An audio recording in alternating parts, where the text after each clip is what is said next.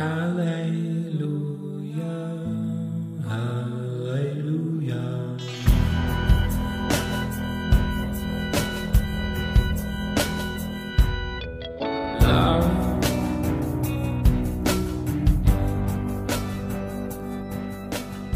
¿qué onda amigos? ¿Cómo están? Bienvenidos a Polos Abstractos, en esta ocasión al episodio 39, las 5 máscaras. Antes de eso quiero decirte dos cosas. La primera es una disculpa porque en el episodio pasado hubo un error de edición y estaba encima de otra, una introducción. Entonces, ah, qué pena. Vi que algunas personas lo, escucharon, creo que eran como 20 reproducciones más o menos. Ah, lo bajamos a las dos horas después de haberlo subido pero ya era demasiado tarde, ya muchos lo habían escuchado. Discúlpame por eso. Si es que tú estás si es que tú eres una de esas 20 personas que lo escuchó, discúlpame. Y la segunda cosa, quiero agradecerles porque ya llegamos a 10.000 reproducciones. Desde la semana antepasada llegamos a ese número. No sé si es mucho o poco. Ah, en realidad lo único que, que siento es mucha satisfacción por saber que después de dos años, porque sí, en diciembre de este año cumplo dos años con polos abstractos, Después de dos años ya llegamos a esa cifra, 10.000 reproducciones en todo el podcast. No sé si es mucho o poco, pero ah, el fruto del esfuerzo y la perseverancia de este proyecto, mm, pues me hace sentir bien, me, me, hace sentir satisfecho, contento al saber que 10.000 veces se ha escuchado polos abstractos. Así que gracias si es que tú eres una de esas personas que normalmente escucha este podcast. Gracias porque me anima a seguir perseverando. Y bueno, sin más por el momento quiero dejarte con este episodio, las cinco máscaras, que sí, es una continuidad del episodio anterior, las cinco heridas. Si no lo has escuchado, puedes ponerle pausa aquí y regresar a ese episodio, escucharlo, es muy bueno. Y en resumen es la síntesis, o más bien mi opinión respecto al libro de Liz Bourbeau, que lleva ese mismo nombre, las cinco heridas. Entonces es muy interesante cómo algunos personajes de la Biblia tienen esas heridas y eh, yo decía en el episodio 38, el pasado, que normalmente para cubrir esas heridas tenemos que ah, utilizar ciertas máscaras o mecanismos de defensa o no sé cómo tú lo quieras ver, pero normalmente son como las actitudes para aparentar que no tenemos una herida.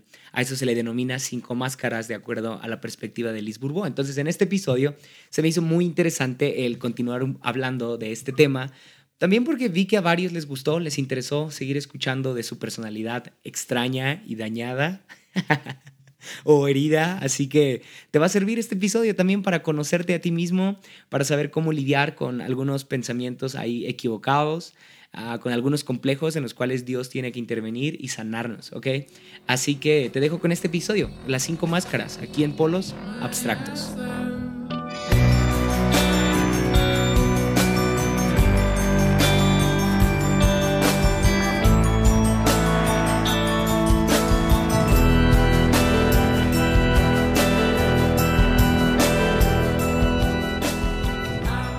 Ok, en el episodio anterior te mencionaba que Liz Bourbeau opina en su libro que todos los seres humanos hemos vivido por lo menos una de las cinco heridas que ella mencionaba. La herida del rechazo, la herida del abandono, la herida de la humillación, de la traición o de la injusticia. Puedes escuchar un poco más de esto, como te decía, en el episodio anterior. Sin embargo, ahora quiero mencionar un poco más acerca de las máscaras. Las máscaras serán estas protecciones que haremos a nuestras heridas en la adultez, es decir, cuando éramos pequeños fuimos heridos por alguna de estas cinco experiencias y ya que crezcamos vamos a regular nuestro comportamiento por medio de ciertas actitudes a las cuales eh, Liz Bourbeau considera o llama, mejor dicho, máscaras, ¿sí? Y a su vez estas máscaras tendrán un pensamiento fundamental, ¿sí? Por ejemplo, vamos a empezar. La herida del rechazo. Una persona que fue rechazada en la infancia, cuando sea adulto se va a comportar huidizamente, va a huir constantemente de situaciones que le impliquen rechazo. Aunque precisamente no le estén rechazando, esta persona con el mínimo de sentimiento o con, con que su percepción le traicione un poquito y piense que está siendo rechazada, esta persona va a huir de ese lugar, ¿sí? ¿Cómo se va a zafar del compromiso? No va a querer tener una relación formal quizá, no va a querer aceptar un trabajo probablemente, no va a querer aventarse un compromiso con otra persona quizá. Entonces, esta persona va a estar escapando constantemente de situaciones en donde ellos perciben rechazo, aunque no se les esté rechazando. Esto a su vez nace del pensamiento de yo no valgo. Es lo que piensan las personas con esta máscara. yo no valgo, por eso huyo de este lugar, porque yo no tengo valor en mí mismo. Estas personas tienen esta característica. Son fácilmente ofendibles. Sí. Ah, son personas que van a ser hipersensibles cuando les corrijas, cuando les des un punto de vista. Tal vez no sea con mala intención, como de que quieras herirlos. Tal vez les estás haciendo un buen consejo y les estás diciendo de buena forma en qué tienen que mejorar. Pero si alguien tiene una herida muy, muy grande de rechazo y a su vez está huyendo constantemente de este rechazo, cuando tú pongas el dedo en una falta de ellos, se van a ofender, ¿sí? Y la ofensa va a ser el motivo perfecto para huir de ti, porque tú les estás diciendo algo que les implica rechazo, que les hace sentir que no son valorados, ¿sí? Pero no es precisamente que no estén siendo valorados, sino que así lo perciben ellos basado en sus experiencias, ¿sí? Estas personas interpretan como rechazo cualquier llamada de atención o corrección. Van a tener problemas con la autoridad, pues se van a defender de ella para protegerse del rechazo. Interesante, ¿no? Personas que tienen mucha rebeldía, personas que les cuesta someterse a un líder, personas que les cuesta obedecer, quizá fueron rechazados en la infancia y ahora cuando alguien les da una instrucción, perciben que se les está restando valor y por eso se van a enfrentar y van a mostrar como cierta fortaleza, ¿no? Ah, es, eh, repito, es apariencia nada más, ¿sí? Como cierta resistencia a la autoridad, pero no es precisamente que sean rebeldes ni que estén endemoniados. ni que sean ah, mensajeros del diablo. No, no, no. En realidad estas personas están resistiendo a la autoridad porque quizá cuando eran pequeños fueron rechazados y ahora no encuentran valor en ellos mismos. Y si un líder tampoco les otorga ese valor, van a huir y van a resistir o quizás se van a alejar o no van a querer ser parte del equipo porque se sienten rechazados. Esta persona debe encontrar su valor en sí, Mm, ese es el consejo. Debe demostrar que uno vale arriesgándose antes de huir. Si es que tú padeces de esta herida, bueno, no padeces, es, una palabra incorrecta. Si es que quizá tú has vivido esta experiencia del rechazo y a su vez has estado huyendo constantemente de cosas, yo te invito a que demuestres que vales por ti mismo arriesgándote antes de huir, ¿sí? Bajando la cabeza, poniendo la otra mejilla quizá, enfrentando un problema, aceptando un reto, aceptando un compromiso, esto me recuerda a Josué cuando estaba por a conquistar la tierra prometida. Yo creo que Josué tenía esta herida. La Biblia no nos deja ver tanto su infancia, pero a mí me gusta creer eso, que Josué al enfrentar el reto de conquistar la tierra, después de la imagen increíble de un, de un monarca como lo era Moisés, oh, wow, yo seguramente como Josué también hubiera querido huir de ese reto, ¿sí? Y Dios lo enfrenta y le dice en, el capítulo 1, versículo 9, esfuérzate, sé valiente, no temas, no desmayes, ¿sí? Y lo invita a Josué a cruzar sus miedos, a cruzar esos temores que lo hacían sentir menos que Moisés. Josué valía por lo que él era para Dios, no por sus experiencias. Y esa es la palabra para ti si es que has pasado por este herido, por estas experiencias. Tú vales por lo que Dios dice que tú eres, no por tus experiencias, ni por lo que tus padres han dicho de ti, ni por lo que tus hermanos han dicho de ti, ni por lo que tu jefe en el trabajo o algún maestro ha dicho de ti. Nosotros valemos por lo que Dios ha dicho que somos. Y si Él tuvo el deseo de volverse hombre, morir por ti, por mí, Oh, valemos mucho para el creador del universo, así que no hay razón para estar huyendo de compromisos por causa del rechazo. No hay razón para estar escondiéndonos en una burbuja por temor a enfrentar a el rechazo. No, Dios nos ha aceptado y eso debería devastarnos para salir adelante y dejar que Él sane esta herida. ¿sí? La segunda herida, la herida del abandono, tiene que ver con la máscara de la dependencia quien se ha sentido abandonado, quien, quien ha vivido la experiencia del abandono, ya sea de padre, de madre, uh, quizá de la familia. Bueno, seguramente esta persona va a mostrarse de una forma muy dependiente con el exterior, ¿sí? Ahora, no hablo de un abandono literal, como que tus padres te hayan dejado ahí en la calle. quizá no eran tan cálidos, ¿no? Tus padres quizá siempre estuvieron ausentes a pesar de que vivían contigo. Bueno, ese también se puede catalogar como cierto tipo de abandono, ¿sí? La persona abandonada y dependiente va a pensar yo no puedo, ¿sí? La persona huidiza va a pensar yo no valgo. Bueno, la persona dependiente va a pensar yo no puedo. Necesito de otra persona, necesito de alguien que esté a mi lado porque yo no puedo, ¿sí? Esta persona va a tener frecuentemente miedo a estar solo, será alguien indeciso, será alguien dependiente a elogios, ¿sí? Contrario a la persona que es huidiza y que va a resistir a la autoridad, bueno, seguramente la persona abandonada va a necesitar de un líder que constantemente le esté reconociendo que vale, ¿no? Porque él no puede vivir sin elogios, él no puede vivir sin, sin calidez, sin opiniones, ¿no? En el lado más extremo podríamos decir que, que alguien abandonado y dependiente va a estar siempre viendo el qué dirán, va a andar buscando siempre la aprobación de todos, va a querer pertenecer a, todas las modas posibles, va a querer ser como los demás, va a querer practicar lo que otros practican, ir a donde todos van y ser parte de la multitud porque él es dependiente y así ya no se siente abandonado. ¿sí? Curiosamente, esta persona termina abandonándose a sí mismo cuando está buscando el apoyo de otros. ¿sí? Cuando alguien está buscando la compañía de otros, termina abandonándose a sí mismo. ¿sí? Ah, quizá podríamos repetir Josué 1.9, cuando Dios motiva a Josué a salir adelante por lo que Él es. ¿sí? Esfuérzate, sé valiente, no temas, no desmayes, yo estaré contigo, yo seré tu Dios. Esa palabra, cada que me siento inseguro y me siento con el deseo de depender de cosas, de recursos, de personas, ah, cada que recuerdo que Dios es mi Dios, me siento muy seguro, ¿sí? Quizá podríamos utilizar este famoso texto de todo lo puedo en Cristo que me fortalece. Pablo lo dice en un momento de crisis, lo dice en la cárcel, ¿sí? sabiendo que su dependencia no estaba asegurada en su condición, ¿sí? Sino que estaba en lo que Cristo estaba haciendo. Así que si tú has vivido esta herida, has experimentado el abandono y a su vez tienes actitudes de dependencia con cosas, con bienes, con personas, con situaciones, bueno, yo te invito a que dependas de Cristo. Él es el único que puede sanar esta herida. La tercera herida es la herida de la humillación. Yo te decía que la persona que se ha sentido humillada va a tener la máscara del masoquismo. ¿sí? Masoquismo, te decía en el episodio anterior, tiende a relacionarse a cierto contexto, pero en realidad masoquista es aquella persona que depende del sufrimiento, depende del dolor. No tiene que ver tanto con dependencia, sino más bien esta persona se ha adaptado a vivir de esta forma, a vivir sufriendo. A esta persona tiene que ser lastimada para considerar que está siendo amada, ¿sí? Tiene que considerar que el jefe del trabajo se pase de lanza quizá con él o con ella en las horas de trabajo porque él nació para eso, porque él no puede aspirar para más, porque ella no puede aspirar para más, porque no puedes aspirar a una mejor casa, porque tú no puedes, porque tú no, tú no mereces, ¿sí? Y esa es la frase que regula el pensamiento de personas humilladas y masoquistas. Yo no merezco, ¿sí? Yo no merezco.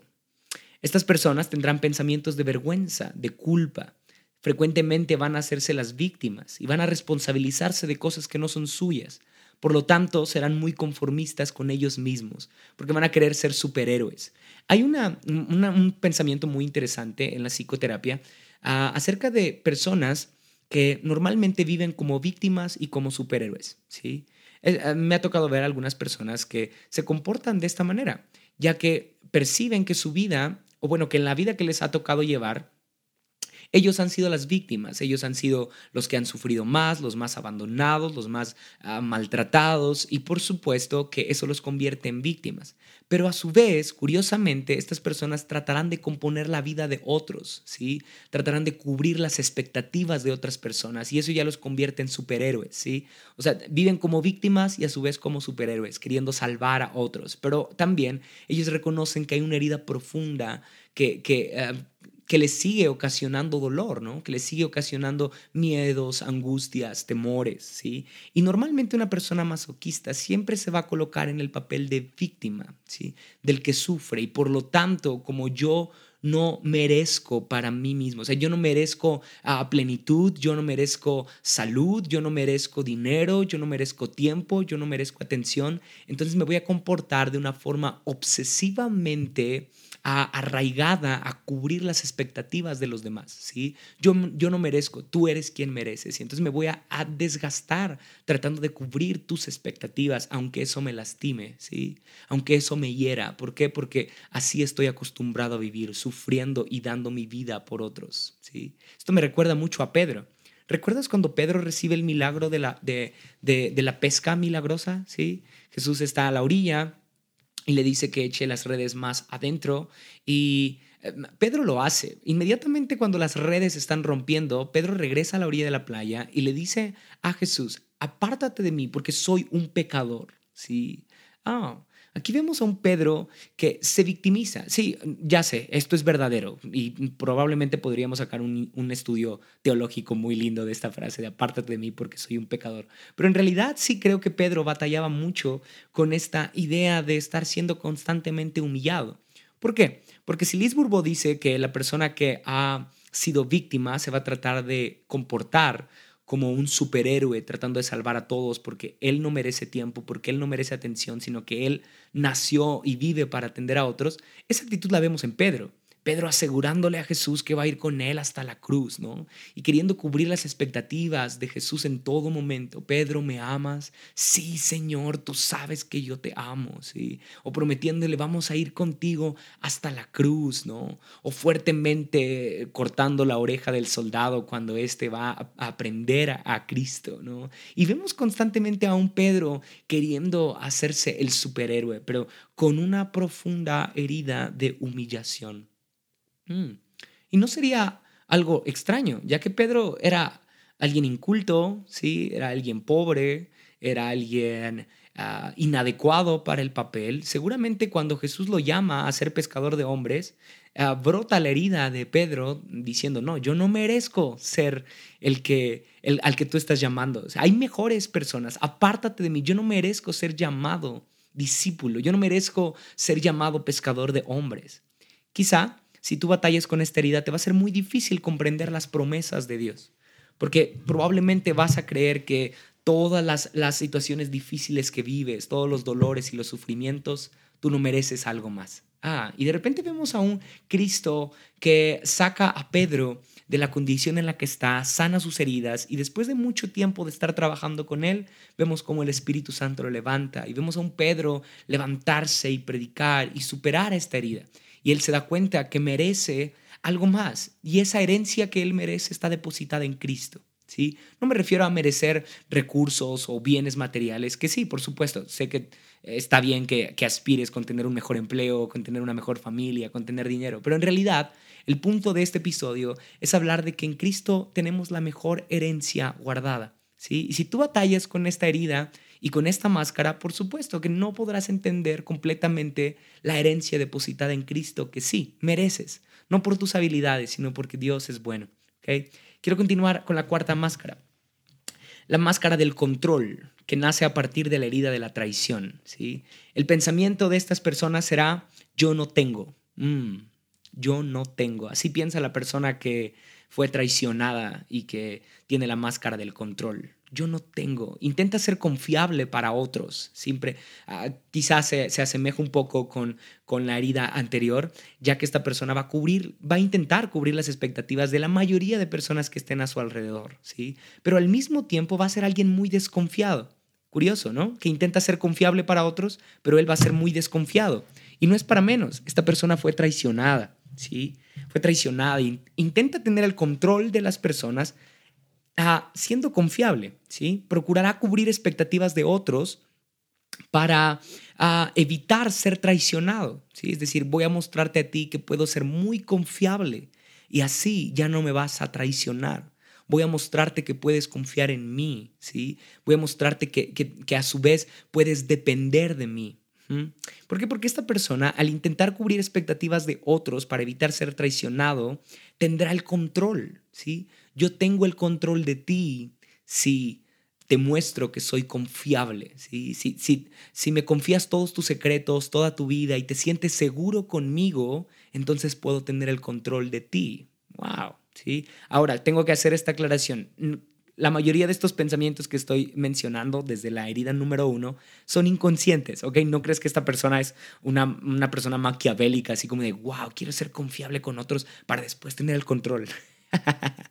No, en realidad es muy inconsciente esto. Tratamos de ser confiables porque así tendremos el control. Y si tenemos el control, entonces no seremos traicionados. Y digo tenemos porque, como te decía en el episodio anterior, yo me identifico con esta.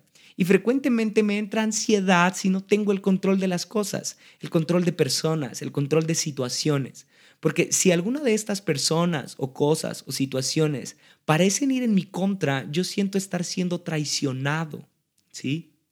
Ah, y no me refiero a una traición como tal de, de ah, como de que una persona me falle, sino que me refiero a una traición de que yo no, yo no puedo ser quien soy si las cosas no me están saliendo como yo quiero, ¿sí? Yo no soy Abdiel y entonces siento que traiciono mi persona, siento que traiciono mi integridad, siento que traiciono quien yo soy porque no tengo el control, ¿sí?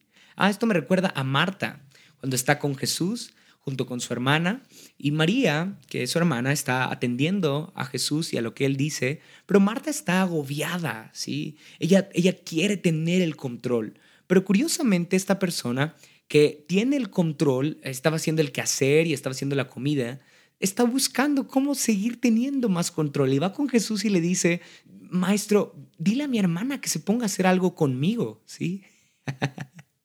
O sea, encima de que ella estaba controlando la comida, bueno, era una cena, estaba controlando el quehacer de la casa y todo, estaba pensando en lo que no tenía control.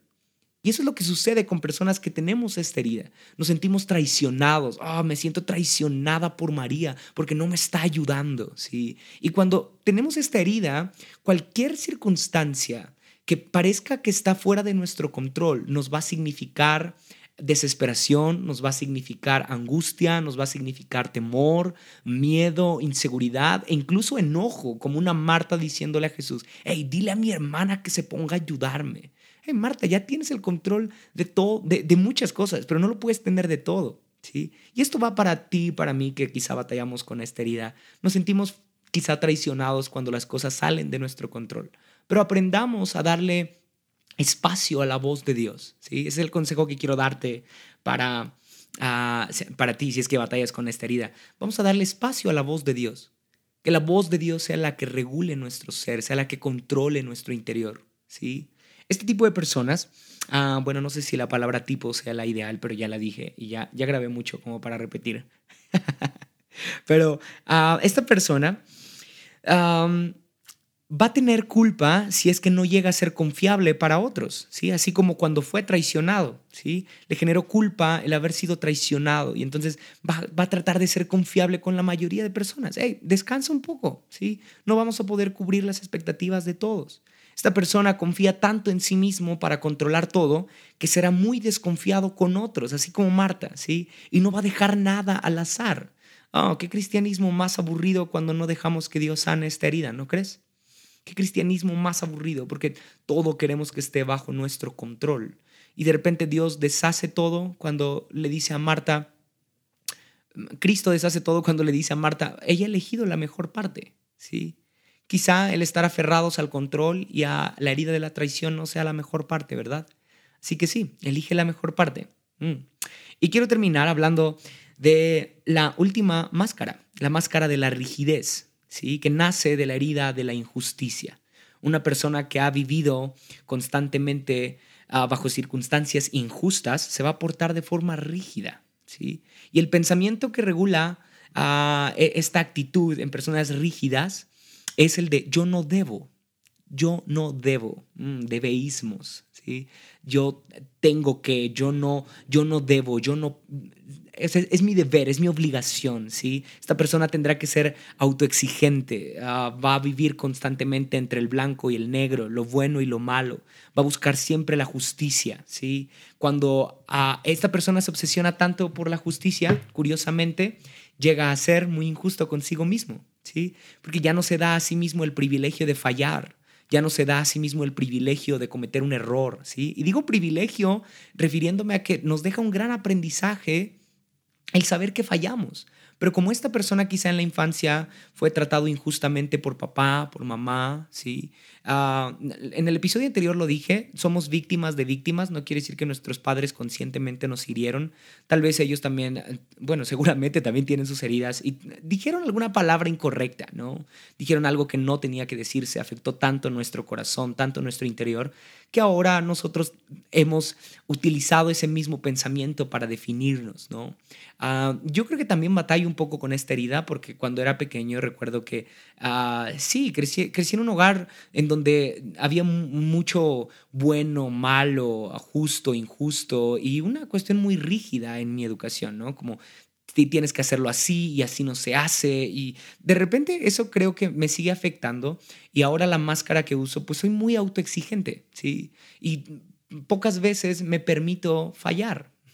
Como que me genera ansiedad, me genera preocupación y eso a su vez ah, me, genera la, quizá la sensación de que va a sonar feo y voy a ser lo más vulnerable, pero eso le quita lugar a Dios, ¿sí? ¿Por qué? Porque yo puedo, yo, yo, yo no debo, ¿sí? Yo tengo el control y quizá me uno con otras con otras heridas, pero es en serio, le quito lugar a Dios y no dejo a Dios ser Dios en mi vida, ¿sí? ¿Por qué? Porque no puedo fallar, no me permito fallar y me genera culpa hacerlo.